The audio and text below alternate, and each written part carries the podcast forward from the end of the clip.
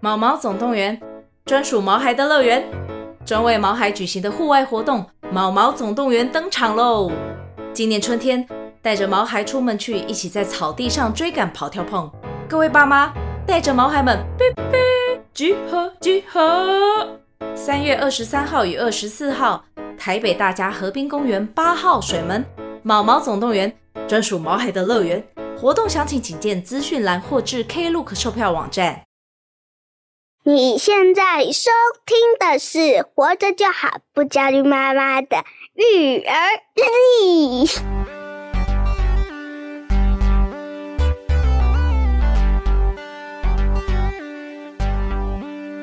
我是营养师肉圆妈，大家好，我是奶舅，又到了我们育儿周报的时间啦。在这个单元呢，我跟瑞妈呢会分享一些我们看到的一些关于育儿相关的新知，嗯好、让我们的育儿生活可以与时俱进。好，所以我们今天呢又回到了我们育儿周报的这个单元啦。对啊，奶舅真的是很用心哎，啊，怎么因为你说让我们的育儿生活与时俱俱进，我想说，嗯， 奶舅把育儿这件事这么放在心上，哦，是哎、对关我屁事 啊！讲直接一点是这样好子，那我们这个节目呢就到这边告个段落。 不要这样 嘛，我们很需要你。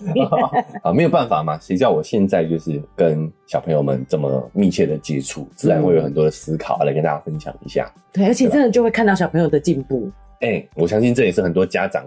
育儿的动力啊，跟成就感没错的来源。好嗯，那奶舅也是嘛，哦，所以我们持续的会想要把我们这些心得来跟大家做一个分享，对，一起讨论。是那诶、我们现在这期节目上线的时候，应该已经到十月初了嘛，是，十、0月中了哦，嗯，对吧？严格说起来，十月中了，所以我们也不能再继续讲开学特辑了啊，开学特对辑已经开一个月去了啊、已经到了正式进入学习的阶段了。是，我相信各位家长们也跟小朋友磨合的差不多，嗯，所以我们开学特辑也算是告告一个段落，功成身退。嗯啊，但我们育儿生活呢还没有结 束，哦、所以如果对，never end，那么也对，有啦，会有 end 的一天，哦哦，讲起来也是很感伤 哈。好对但是呢，如果大家在这一些呃开学的过程当中呢，还有什么疑问，还有什么碰到什么状况，对，想要跟奶舅跟若文妈讨论的话呢，也欢迎大家可以在社群也好，嗯哦，在 Apple Podcast 的五星评价也好，对，或者是。写封信，是或者是留个言，好、哦，让我们知道，我们也说不定也有未来有机会，也可以在节目上一起讨论讨论。是，呃，但是我们的开学特辑就到这边告一个段落了啊、嗯既然叫特辑，你就不能一直演下去，对不 对啊？对就是特别篇嘛，对，我们就回今天又回归了这些这个正常的周报的环节，嗯我跟大家分享一些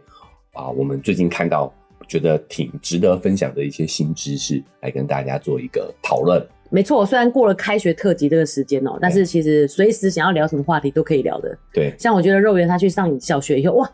整个突然长大好多、哦。哦，我觉得在于小学教育他们的安排真的是都很专业， 你这不讲废话 吗？你这样有点不尊重我们的小小学老师啊啊！有有有、啊，是，我玉肉妈只是感感叹呐、啊，哈对对感叹对对，就因为是等于是，哎、我们也是第一次经历用妈妈的这个角色去体验小学嘛，对不对？对啊对啊，啊，没有，而且小其实这也是一直在改进的。以前我们都还有合作社啊，嗯，像他们现在为什么要在家里吃完早餐，就是不能带东西去学校吃。哦，学校是不能吃东西的，是为什么？我觉得记得我们小时候可以、啊，对啊，对啊，所以现在就是让小孩训练说，呃，不要吃零食的这个习 惯。哦，我说让小孩饿肚子，哎、二一二也很好啊，其就实是是好的吃正餐这样子啊。对哦，为什么现在流行断食？就是我嗯们发现我们饥饿的时候会分泌生长激素嘛，对啊呀、所以有时候真的要让小孩饿一下，没错哎。然后之前就有一个新闻嘛，不知道奶舅有没有看到，就是有一个合作社上面写说在卖泡面，但写说限教职员才能买，哦，所以他只卖教职人员，对，不能卖给学生，因为这个是有法规规定，不能卖这些东西给学生这样子。然后就引发大家讨论啊，讲说这不是很无聊吗？外面就有 seven 了，然后或者是说啊，小包零食我买两包就好了这样的事情。小学的时候会在教室吃泡面吗？应该是老师，就是可能忙到，譬如说下午的时候想吃泡面这样。对啊，所以他卖泡面，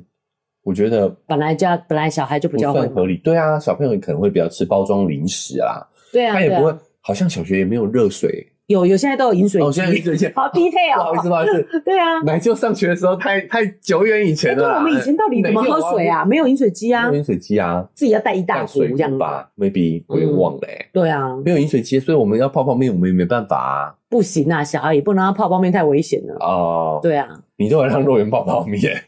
不是啦，我是说在学校这个场哦在学域校，大家这样跑来跑去这样哦也是也子，是，对啊也是哦，所以但是他还是标注了，因为对可能就是因为这些政府的公家单位、公呃公家学校的法规的关系，对。不能卖这些东西的。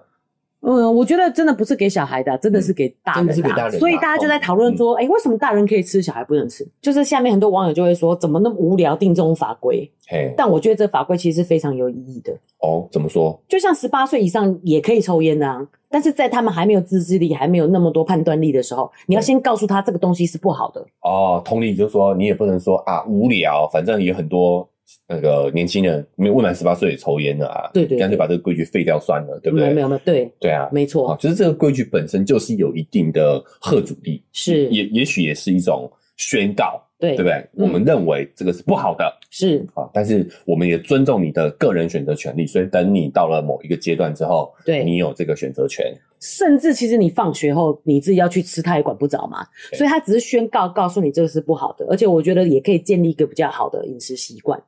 就像我们在说的，譬如说，如果你是一个很喜欢喝手摇饮料的人，你很难戒，嗯，你可以说，那不然我就在假日的时候喝一杯，哦你就平常上班时间习惯不要喝有这一个样。欺骗日这样子啊，对对对哦，cheat day 这样子，嗯所以你反而在就是这长时间不去喝这饮料的时候，其实你慢慢才有办法去戒掉这个东西。哦，就是嗯也是我们常说的，你设定目标不能设定的太高，对对对对对对大对，概百分之十五嘛，我们讲过这个难度是要促努力一下可以达到的这种程度啦，是哦，你才有办法去长时间的维持，并且养成习惯嘛，没对不错，对对。哦，所以这个规矩本身就有它的意意义啦，而且我觉得，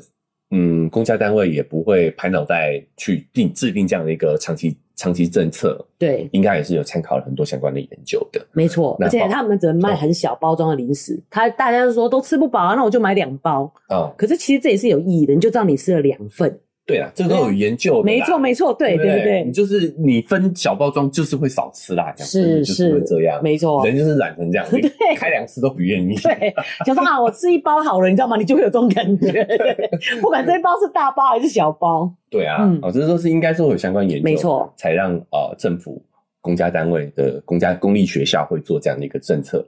对啊那，我们以我们自己常规判断来说的话，嗯，我也会觉得。呃，随时随地让小孩就可以去吃取得零食取得零食对不对嗯本身就是不太好的事情嘛，你是就会让他养成这个习惯，尤其是在对小孩还在习惯建立的这个年龄段，没错蛮重要的啦。是那他们在这个阶段，大脑的这个理性大脑皮层还没发育完全嘛，是自制力本来就低，对你又创造一个随时可以去取得零食的环境，那你也不能怪他没有没有这个自制力嘛。是啊，对，所以我觉得这个就是学校这样的规划真的超级好的，就是肉圆也越来越好，嗯，它变成是说在家里吃完早餐嘛，然后到学校你只有午餐可以吃哦，嗯然后就是老师也规定都不能带零食到学校，嗯，然后到了回来以后才能吃晚餐，所以他晚餐也吃的特别好。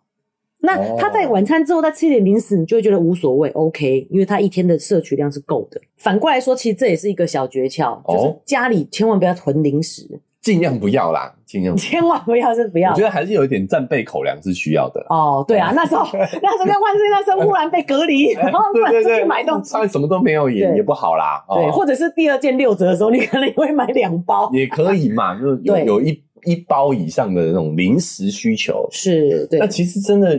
呃除非特殊状况，嗯不，然的话，其实现在便利店也都很方便啊。没错，其实现在到处都是便利商店。是啊，然后，如果小朋友有想吃有需要，你们一起去便利商店买，我觉得也很好。小孩其实很喜欢自己挑东西、买东西的感很喜觉欢。逛街。对哦，那个零食吃起来都特别香，你知道吗？因没为错是我买的，我挑的，对啊跟，那种啊家里备好备好的那的个感觉就是不同。对，家里备好了，你随便打开来吃，其实也有一点无意识的在吃了。对啊，嗯，是好，所以有的时候这个环境的设置对远比我们去告自制诉力他，哎，对告诉他要怎么做，我觉得来的好的，对来的有效率越多啦。对，远远比强调自制力还要重要，是所以学校才会有这样的规划。哎，所以嗯反过来，我们也可以来跟学校好好学习，对吧？对啊毕竟他们也就是长久的经验跟参考了一些可能比较啊、长期的研究，是，才制定下来的一个政策嘛。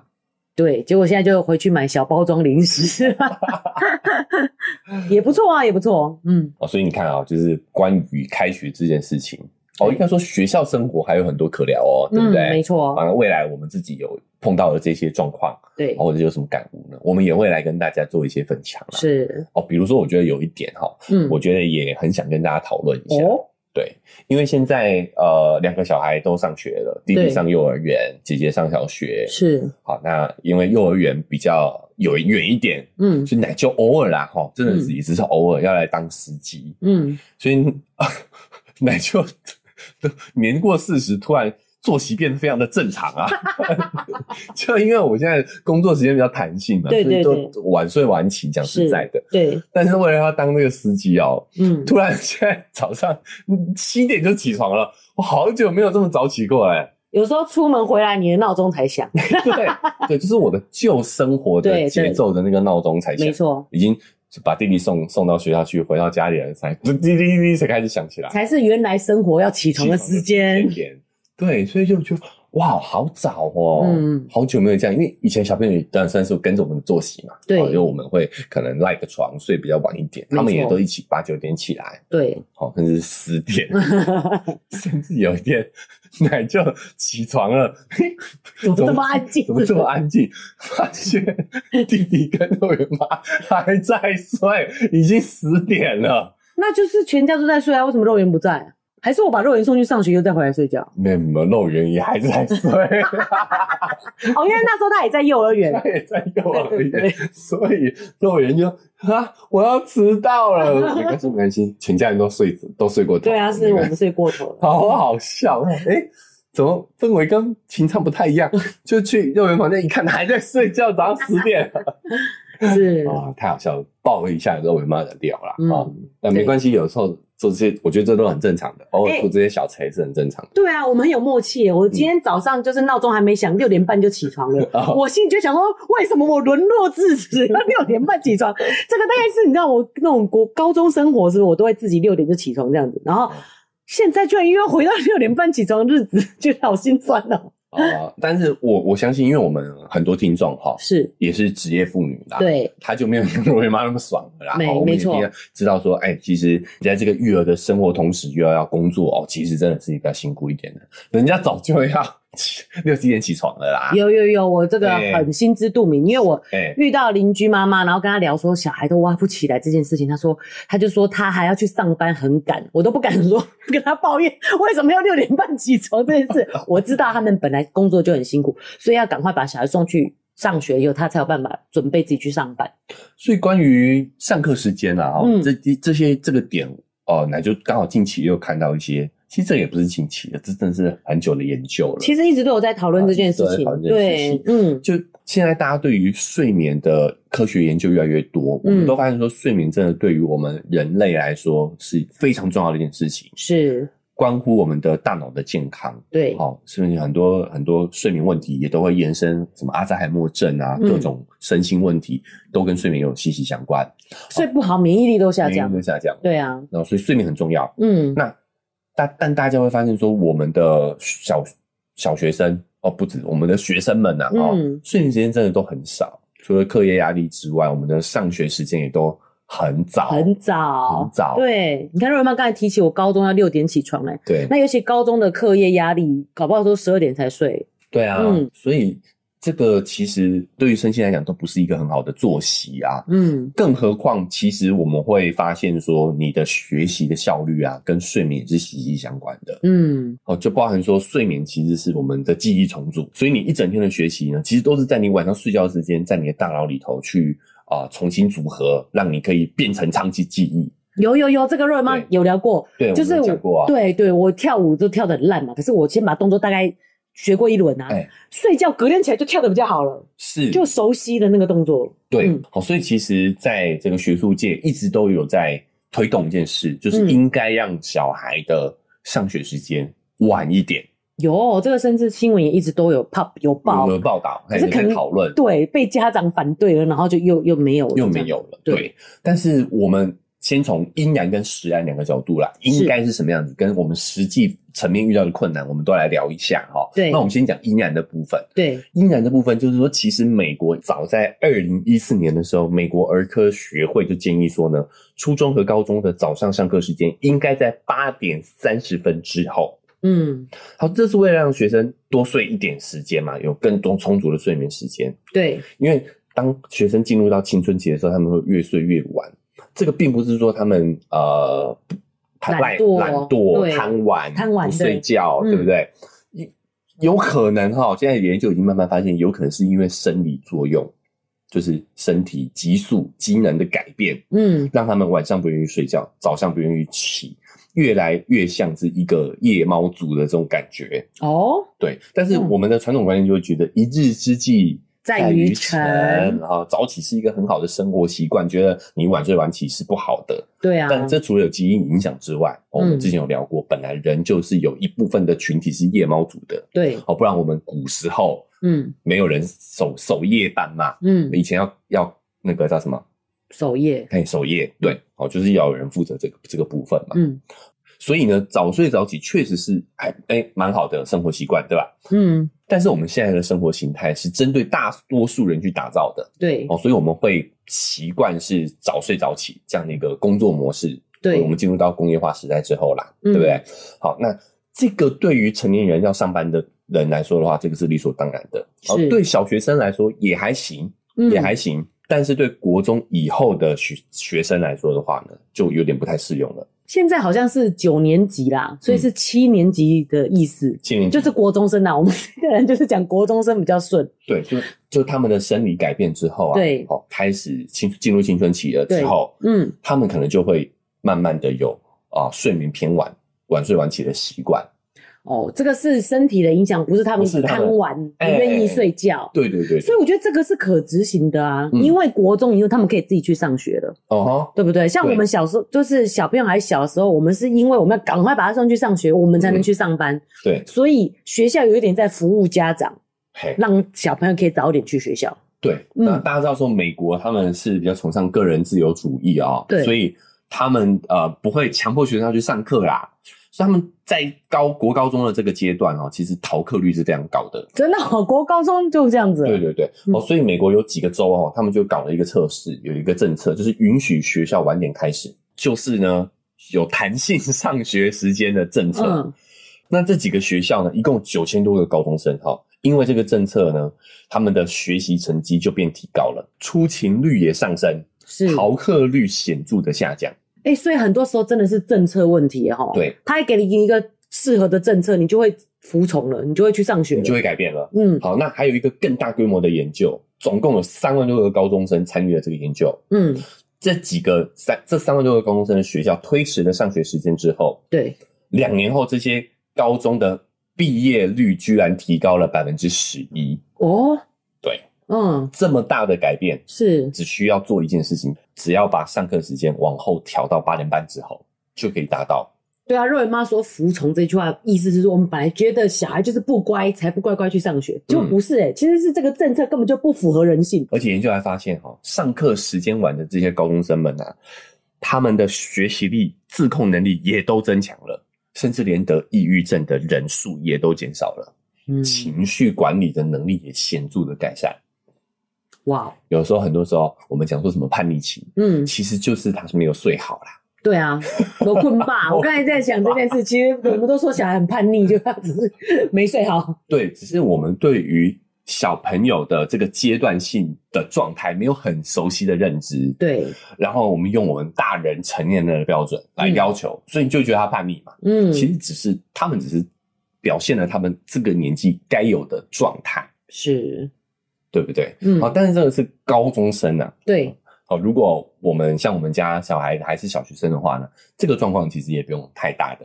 呃担忧。嗯好，但是呢，希望我们慢慢的可以把这个大环境改变，就变得是说，哎、我们上课时间是不是可以调晚一点？哎、嗯，但这个讨论就得回到这个阴然的部分，实然后实然的部分，对， 好，实然的部分，实际上还是会遇到很多的问题，就是我们讲的嘛，很多我们的听众朋友以及很多的妈妈爸爸们都是上上班班嗯族族，对，嗯，比如说你上班时间不调整，你上班时间不弹性，那我就是得把这个时间把你送到学校去啊。对啊，我觉得这是可讨论议题。是其实大家现在的人，所有人的作息都变晚了，嗯说不定这是农业时代的那时候就这样子上学了，对啊，对不对？啊，大家本来就日出而作，日落而息了嘛。。对？可是现在哪个很少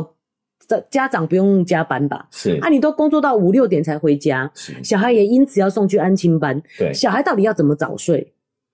对对不对？老师每天都一直在，就是我当然知道老师是为我们好，就是说小孩一定要九点前睡觉，啊，到底谁做得到这件事 情啊？你不觉得真的很赶吗？从你下班回来又把小孩到弄睡，这个时段也太短九。点是真的不太可能。对啊，尤其小孩，我觉得回来也是需要一哦回些到放家可松能的。六七点七八点，对啊，对，就没算功错，课在安静班写完了，是回来他也是可能要洗个澡，嗯对啊，可能再吃个点心，对可能再东摸摸西摸摸一下，其实真的有点难，而且你也会小朋友跟家长也都是需要一些互动的时间，对啊，不然你就变成只是一直赶赶赶，赶快吃饭，赶快洗澡，哎，啊，嗯就赶快早睡觉觉。了，对，没对，错比。如说你没有时间跟小朋友去产生一些连接跟互动，实际上，肉圆妈自己小时候也有这样的情况，老师那时候就会问调查说，哦，你考试到底准备了几个小时这样子嗯？我就写零个小时，你知道吗？啊，老师说你不能这样子写，你这样子会就是然后有点太高傲之类的。可是我只是写出实际状如况。实如是的记录，对，因为我就发现说，我回家认真写功课以以外，然后你吃饭、洗澡就要睡觉啦，哪有时间看书？你知道吗？对，他说你以前是有九点准时睡觉的啊，我们以前有被要求九点睡觉啊，哦你忘记真的了啊吗？我没有印象，你没有印象？不记得了。小时候我们都会看八点档啊，哦可是就变成我们在看八点档之前就要把所有事做完。哦，看完就可以睡觉了。对，然后八点档广告时候去刷牙啊啊，九点就要睡觉，没有睡觉会被揍哎、 你记得好详细因啊为！没睡觉会被揍，所以我有很有印象。我小的时候啦，我都忘了，长大以后你比，较厚吧？哦 对啊，你都不， 哎、人家给你的规范你都不记得。我 记得对啊，小学啦，后来有比较快放松一点。哦，放松一点。嗯，所以很多时候不是家长们不知道啊，但是对有时候你现实状况你就是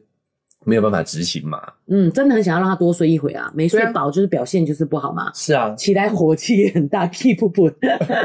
但是没办法，现在工时就是那么长啊，嗯，对不对？对就是现在都是所谓的怎么弹性下班啊，对啊，责任制啊，对啊上班打卡制、下班责任制，嗯对，工时这么长，我们嗯怎么有可能把这个育儿生活跟工作两头都可以兼顾嘞？很难呐、对啊，我觉得真的其实。实际上虽然有点难，但是是可推动的。既然我们都那么晚下班，到底为什么早上不能让我晚一点上班呢？弹性上班，因为这样子也可以把车流就是疏散掉啊。像瑞文嗯妈为什么小时候要这么早起床？因为我是要通车上学的，嗯，我只要再晚半个小时，就会晚一个半小时到，就会迟到了。哦，可是我如果早遇半到个，车潮，遇到对上班车潮，可是我如果早这么早出门，我就很早到学校。哦，对啊那，你就就需是要很为难啊。所以干嘛？嗯，预习之类的嗯看 书吧，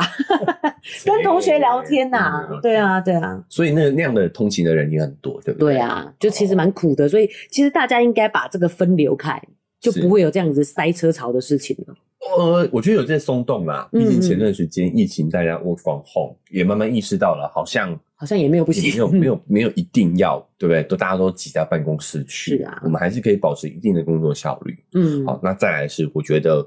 政府也一直想要提高我们的生育率嘛，嗯哦，那你这些配套你要做好啊，嗯，对不对？没错，我们回过头来去审视一下是什么影响我们育儿嘛？嗯怎么会让降低我们育儿的、增加我们育儿的困难？就是工时啊，对啊那，这个地方是不是可以去做一些调整？调整好、一些嗯政治上的变化。是我觉得当然不是可一蹴可成啊，但是对我觉得慢慢的，我们是不是可以去做这方面的研究？嗨，大家喜欢我们的节目吗？喜欢的话要订阅追踪啊！如果你使用的是 Apple Podcast，记得给我们五星好评。如果你觉得很有收获，欢迎你分享给你的朋友，这对我们来说很重要哦。另外，在我们的文字说明栏位呢，有我们的赞助链接。如果你想支持我们的话，点一下这个链接，五十块钱请我们喝杯咖啡，就让我们更有动力把这个频道经营下去喽。谢谢你们。家。对啊，因为疫情这件事情，我有同学就是 work from home 嘛，他就说之后已经变成没有特殊情况不用回公司了，公司开会也可以直接这样子开啊。对我啊们我们会想要大家固定八点上班，就是固定那个时候开始先开个会，我觉得开会时间也可以延后，或是开怎么会样真。是浪费时间，哦然后也是也可以线上会议哦对啊，是啊就。随着科技进步啦，嗯我相信这个慢慢都会有一些改变，哎啊，有一些对，变化的，对，就算我们八点就要工作，我们也可以先在家里开会，然后小孩九点才上学。我送完 Maybe 小孩以后，我再去学校，再去公司。对，嗯嗯，真的交通也可以分流嘛，对啊就不用大家在那边上班时间通勤挤的不行，我是觉啊得真的也是很痛苦啦，嗯，啊对不对？哦所对，以这个真的有待整个大环境慢慢改变。好，我对们只能说现在的研究是发现说，哦，睡眠时间真的是需要充足一点，是，尤其是在小朋友的这个成长这个阶段，嗯，大人哦，你自己要是身体身心状况是可以允许的话，对你少哎睡一点其实也没有关系。对啊但，小朋友在这个发育阶段真的要，很重视睡眠，对不对？对对对，嗯我们有时候这这个是人生最关键的时期，对呀，但是却要他们来配合大人，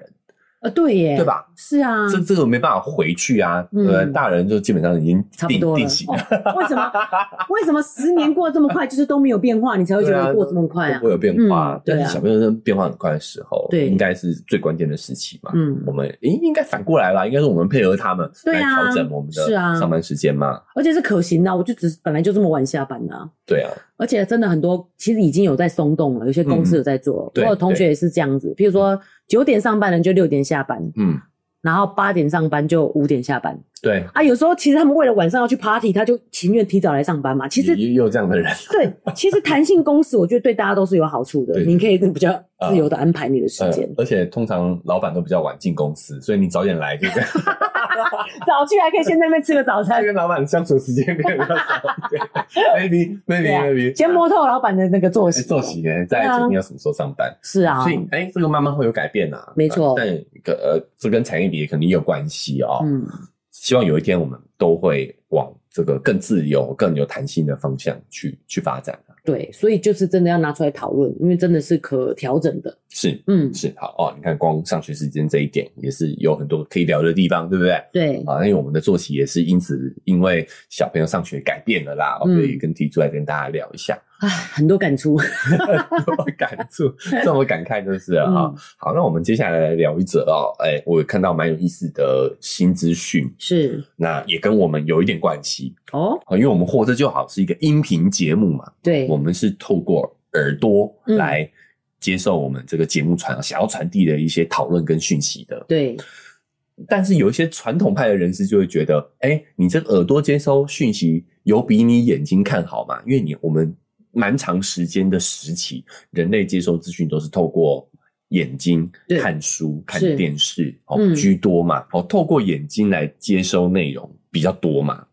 因为从很古代就开始了吧，古代没有音频节目啊，他们古代就只能写书写啊，对对对对，对不对哦？从那时候就开始都是用看的，对，但你会发现现在这个各种音频的吸收资讯的方式越来越多，嗯，我们 podcast 可能还不算是太干的哦，可能还包含了一些讨论闲聊，有一点陪伴感，对不嗯对？对对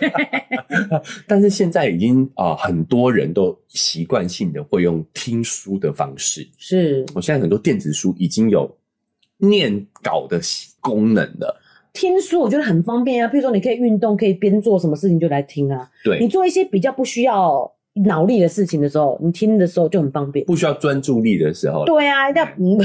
不然你就是很浪费时间，而且你譬如说你跑步，啊你没办法看视频啊，对看视频 就会不太好，呃看影片，对，我我那个时候在中国的时候有一个平台叫喜马拉雅，嗯，然后呢，他有呃，创办人有说过一句话，他说就是这个音频节目呢，让人类的时间多了一倍。哦，难怪我们觉得很方便，对，就是对你耶原本浪费掉的时间，比如说你走路，对你只能只只能 能走路， 对，通勤不然呢的时候啊，不然呢哦开车就只能开开车车。 对，那那个时候你的时间就是浪费掉的， 对啊，但是啊、呃这些音频的内容呢，就可以让你把这些时间也利用起来。不过其实是不是现代人比较疏远的关系啊？嗯我就回想说，因为你走一样的路，风景你也不用看了，嗯可是可能有朋友的时候，你就不会听音频节目嘛，对啊，你就会对啊跟朋友聊聊天呐、啊。是 但是现在朋友很少，常常都是自己走路。生活形态也是确实，对啊，对啊，嗯，哎，跟你不你不能跟学生时代比啊啊，也对哦，我以前是对啊跟学嗯放学一起回家什么的啊，对啊啦，嗯对，啊，好对，但因为我们现在就算你是同事，你可能也住在不同的地方，对对对对你不一定会同路回家嘛。对嗯，不对哎有有道理，有道理。好，所以你就慢慢发现一个现象，就是说呢，哎，大家现在可能在通勤的路上对都会戴着耳机，是可能在做家事，对你在运动，嗯有时候都会戴着耳机，你们都会听点东西，哎，真的耶，时间对不对倍两倍耶，对啊好赞哦，也呃我忘记是两倍了，反正就是他意思就是说我帮你们增加，时间变多了哎对增加好几个小时，几个小时应该是有的吧，有有有，对不对嗯，有以前有随身听的时候，我就觉得超赞。超赞，你走在路上就可以随身听音乐啊，听哎，不歌啊然我们对啊，我们过去小时候嗯没有随身听的话，我们走路真的就是只能走路 哎， 对，就是对啊走路啊，是，对，好，我们哎、让这些时间可以增加更多的运用。那嗯你眼睛又不能看东西嘛，有点危险。对啊对啊，有 在马路没上看错手机很危险嘛。但是听，哎、对你眼啊睛还是可以看，嗯，是不是？哦，所以喜马拉雅的这个角度是蛮蛮开脑洞的啦。但是而且喜马拉雅它是比较学习性的，对不对？它不像我们比较闲聊都有哦对都有，它也有这种像广播式的节目这样。对，哦所以回过头来说呢，变的是说，哎、耳朵慢慢是、哦，我们吸收资讯的一个很重要的管道，是哦随着这个趋势，有有这样的一个趋势啦。对，甚至说呢，连电子书都有一个功能，就是它可以有念稿的能力。好，就我们刚我们听书的话，可能会呃，一般人可能直接想到就是，哎，我们有一些有一些自媒体会解读书的一些精华跟内容啊，对吧？因为妈比较只想到那个小朋友，从前从前那从前从个前念故事书故事阿姨，对啊，对对对，嗯，好，那我们可能想到的是这种的。对，但是现在很多电子书它都有读稿的能力了，它真的是可以把这本书上的每一个字哼念给你听。哦哦，，有一些电子书软体已经有这个能力了。我觉得人类真的是很妙，就是物极必反，你知道嗯吗？就是我们花太多眼力了，就会觉得说，嗯，要减少这个部分，所以就把它改改变用念的，对，哎好像蛮不错的。所以这个时候学界就有一些讨论，嗯，到底我们用听的听书，效果好不好？这哎，样嗯跟看书这两个东西有没有有没有差异？是哪一个效率高？哦，哎，这个其实已经慢慢有很多讨论，甚至有很多学者已经在做研究了。嗯，好，就是我们听书的时候，这些知识真的会进到你的脑子里吗？会比对看书更有效率吗？嗯，我猜不行，因为我自己是其实是比较需要用看的，所以我只会听闲聊性的节目。啊 哦，所以你需要一个陪伴感就对了。没错，我需要人家陪伴。好，一般人的认知应该也是会比较倾向这个结论啊。一来是我们真的长久以来都是受这样的训练，对不对？哦对对对。好，那我们也习惯用眼睛阅读这件事情。可是我真的很喜欢、很好奇这个结果，原因是因为那是我们这一代的人，嗯，就像我讲的，其实我们小学时候连 Walkman 连那个随身听都没有、欸，对，所以其实我们一直被训练的就是用眼睛看用眼睛看来学习的。对那我当然会对我来讲，可能到这个年纪，我还是觉得用眼睛看、嗯学习的效果是比较好的。对，可是现在的小朋友不一样啊，他嗯们其实很多可以从声音去搜寻、去学习到知识的一个方法。对。嗯，哦，那我们先讲看书这件事情，就是我们得要透过这些书面的文字，对，哦，然后把它转换成讯息、嗯语义、理解之后，你还把它记忆下来。对，所以其实这是一个蛮高水平的认知处理的嗯工、工作量啦。嗯，哦，那因此，如果你有看书的习惯的话，哦，吸收新知的习惯，其实对于你的整个认知功能是有非常大的帮助的。哎、对，其实你会发现很明显，年纪越越大，有时候你书连书都看不进去、欸，对对，嗯哦，比如说加州大学洛杉矶分校的神经学家哈、克里斯汀勒维莫博士就说了、哦，他说持续的阅读练习可以增强你的沟通能力，提高你的词汇量、推理能力、注意力和批判性思维的能力。哦，哦，那也有研究表明了，啊阅读可以促进同理心、社会感知和情商，嗯所以帮助是真的非常非常的多。对，好，但是我们就要回到我们这个这个啊、呃文章的主题，就是呢，阅读跟听说的过程当中，我们的大脑对于这个语义的处理是相同的嘛？对啊，对啊，看书很好，嗯那听书是不是也可以达到一样的帮助呢？嗯，答案是肯定的哦。哦，在二零一六年的一个研究当中，哦，研究人员呢要求受试者呢看一本关于二战的非小哦说类的书籍，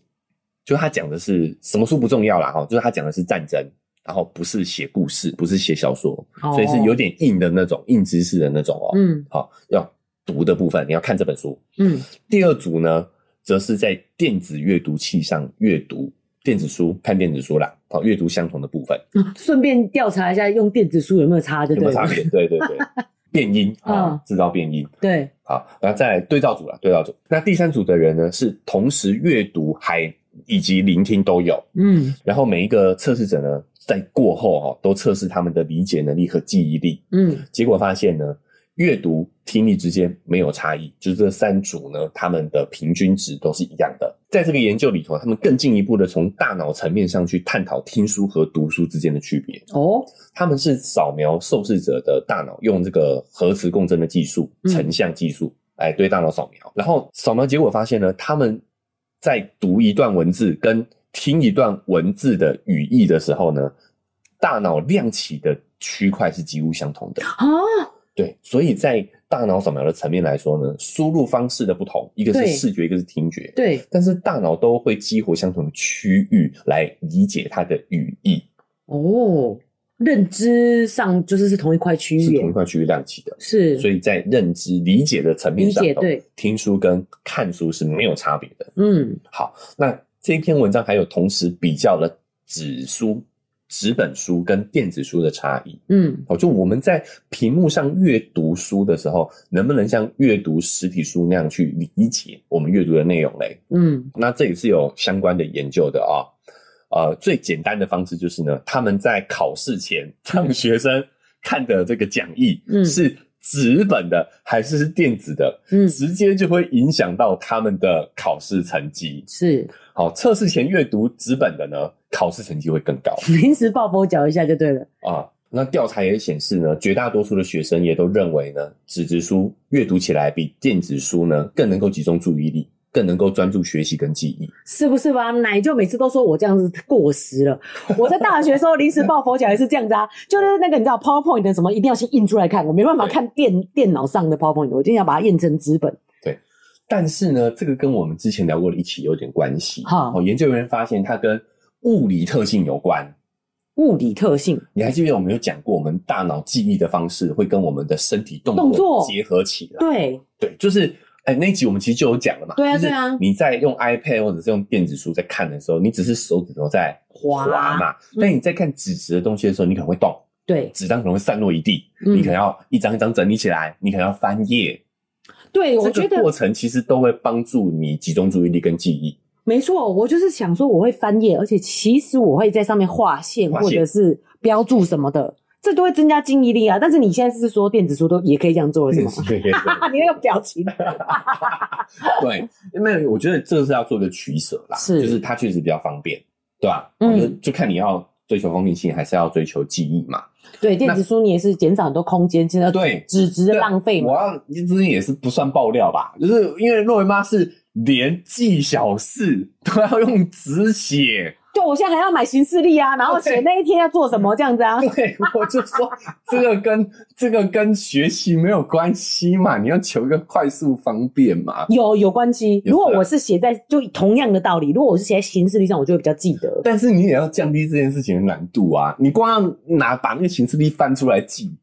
你就不如直接手机上点几下就记下来了没？就是你变得要改变习惯，你就变得你要去点手机形式、手机形式力看今天要做什么事情。对因为同理，如果我拿一个形式力，然后翻到那一页写这件事情的话，我的记忆力会很深刻，你懂吗？对对啊，对，但是有的时候这件事情不需要你记忆力深刻，就是有时候他讲的是一个效率，我觉得这两两两个情境是不同的啦。对啊！你看以前我们小时候都会写，所以谁的生日，国小同学生日，你可能到现在都记得啊。对， 对啊，就是这一集好怀旧啊。就对，哦，所以你会你会发现，这个对于知识的记忆，嗯，这些动作，对，这些场景是很重要的。是，所以维吉尼亚大学有一个心理学的教授，他也有讲过哈，哦他也有讲个概念，就是说，当你阅读一篇叙述叙叙述性的文章的时候，嗯，这个事件的先后顺序是很重要的嘛。是，所以你阅读你在阅读的时候，你要翻页，它对其实会帮助你去记忆这个事情的时间顺序。哦，对对对，哎这个事情是在哪一页，对吧？嗯嗯嗯，所以你这时候我们就会讲到，电子书也有啊， 这上面也有页数啊，对不对？嗯或者是百分比啊，或者是结束距离还有多长时间，来告诉你你此刻阅读的位置在哪里嘛。但是这个跟实际物理的那个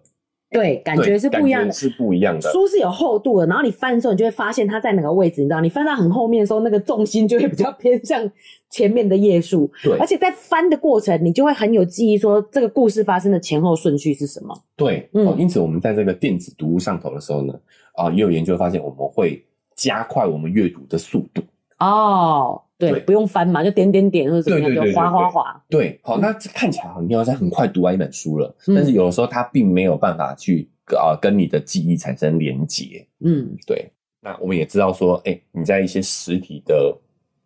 刊物上头，嗯也确实会让你更容易进入这种学习的状态、记忆的状态。是，但是电子化这件事情好像是呃没办法不可逆的，必然啊哎、嗯必然的状态。不管你从环保的角度，哦、从资讯取得的迅速的程度来说的话，我觉得这我们得在视频当中去找一些平衡跟取舍啦。是，哦，嗯，但是以我们现在看到的资料来解释的话呢，哎、有时候你听，你还是能够理解它的语义，对，对不对？嗯，哦，但是呢，对于深度的记忆，好像是真的是确实是会有点影响的。说不定以后会发明可以翻页的电子书，让你有一个这样子的动作。对，对啊以这个趋势来看的话呢，可能变成是说电子书需要增加一点互动性，对对对，嗯，对？吧？哦，比如说 你你需要回答一个问题才能才能翻翻嗯到页下一 页之类的，maybe 好就请电子书的厂商啊、哦要要要去研发一下的。或者不是这样滑滑滑就翻页，他每次都会设计不一样的翻页方式，比如说他要往上，然后才啊能翻这样子。没呃，是你知道 Apple 有 Vision Pro 这个产嗯品，就是他们现在已经变成是啊、混合混合虚拟实境了。我不知道，我不是科哦，技你迷，不是科技迷 哦对，总之它就是戴一个虚拟实境的眼镜这样子。哦，哎，然后对啊，你就嗯，透过那个眼那个环境，你是看到一整个投影幕的整感个投影觉，荧幕的，哦就整个环境变成你的荧幕，都变成你的荧幕啦。嗯好，这就变成是我们讲的那种状态了。可能那个时候你在看电子书，你就是要真的是要用手用的手，去对对对对，捏去翻页了。像玩 Switch 一样嘛，你的对它有体感嘛，对，就是嗯我们现在遇到这些电子媒体的的障碍，就是它只是屏电幕子上书屏幕对屏幕是有的限制的，嗯它的质量是有限制的。但是如果真的在苹果的这个 Vision Pro 畅想的未来里头的话，嗯，我完全就是可以动起来学啊，对对，你甚至可以以动起来工作啊，嗯对不对，你的头会摆动，因为它那个书变得是无限大的，是，你要多大就有多大，你嗯要用 IMAX 来看书也都可以的，是，嗯对啊，就是这种情况其实是会随着科技进步而改善的。对，我们实体书跟电子电子媒体的差距是会越来越小的。嗯，这样也可以避免老花的问题。 肉圆妈开始有老花了，哦，手机都看不到，对不所对？以苹果真的是很有远见呢。嘿，哦，他们应该是有一个团队就一直在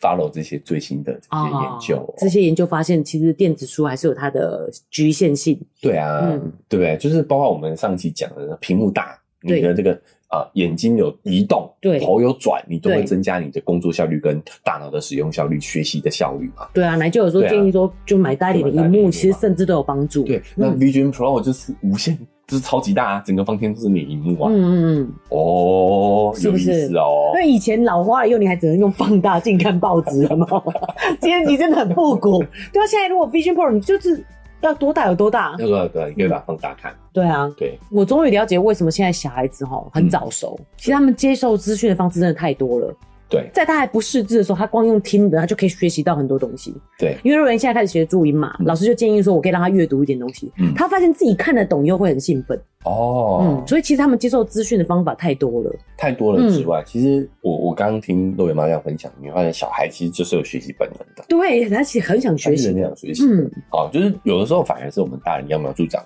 去啊、破坏了他的这个学习的这个动力，是嗯本能的动力。其实有这个也是为什么呃，奶舅跟肉圆妈我们想要透过这样的一个讨论，让大家知道说，哎、小朋友在这个时期的这些状态其实都是很正常的，是包，括动着学，这就是他们的天性嘛。没错。我们应该是顺着他们的天性，然后保护他们这种主动的能力，对，因为这个跟他们未来时代会有很大的影响。没错。哦，我们嗯哎、这个 AI 的发展的进步，如果你只是会接受命令去执行某些达成某些任务的话，那那其实你是干不过 AI 的啊。对哦，保持它这个主观能动性，我觉得是在现代这个时代，甚至未来都很重要的一个特殊的能力，是也不特殊的，就是本能啊。嗯，对啊，就是我们跟机器人的差别嘛。其实是孩子的本能的孩子的天性啊。是那过去因为工业时代，我们需要训练出一批机器人嘛，所以把人类训练成那个样子。对对，以对啊未来 AI 干的事，就是我们以前人类干的事嘛，对啊而，且 AI 干的比我们还好嘛。嗯，所以，如果你还用旧时代的一个方式思维去训练的话，那你未来肯定是竞争不过机器人的、啊。没错，嗯是，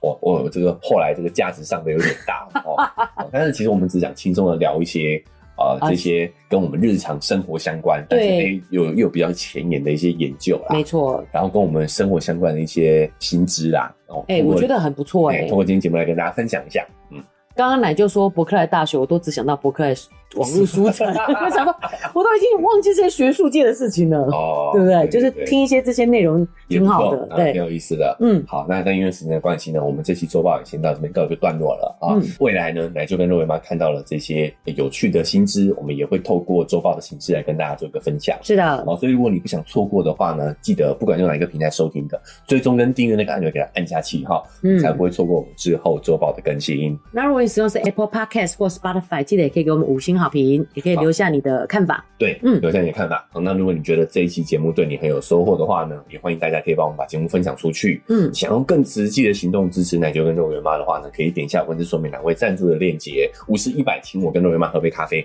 我们就会更有动力把这个频道经营下去。另外也可以用社群平台跟我们联系哦，脸书是肉圆成长记录，IG 是肉圆妈的育儿日记。哎，欢迎大家好加一下我们的社群，对就可以跟我们更及时的互动。是的，那以上就是我们这期节目了，我们下周再见，拜拜拜拜。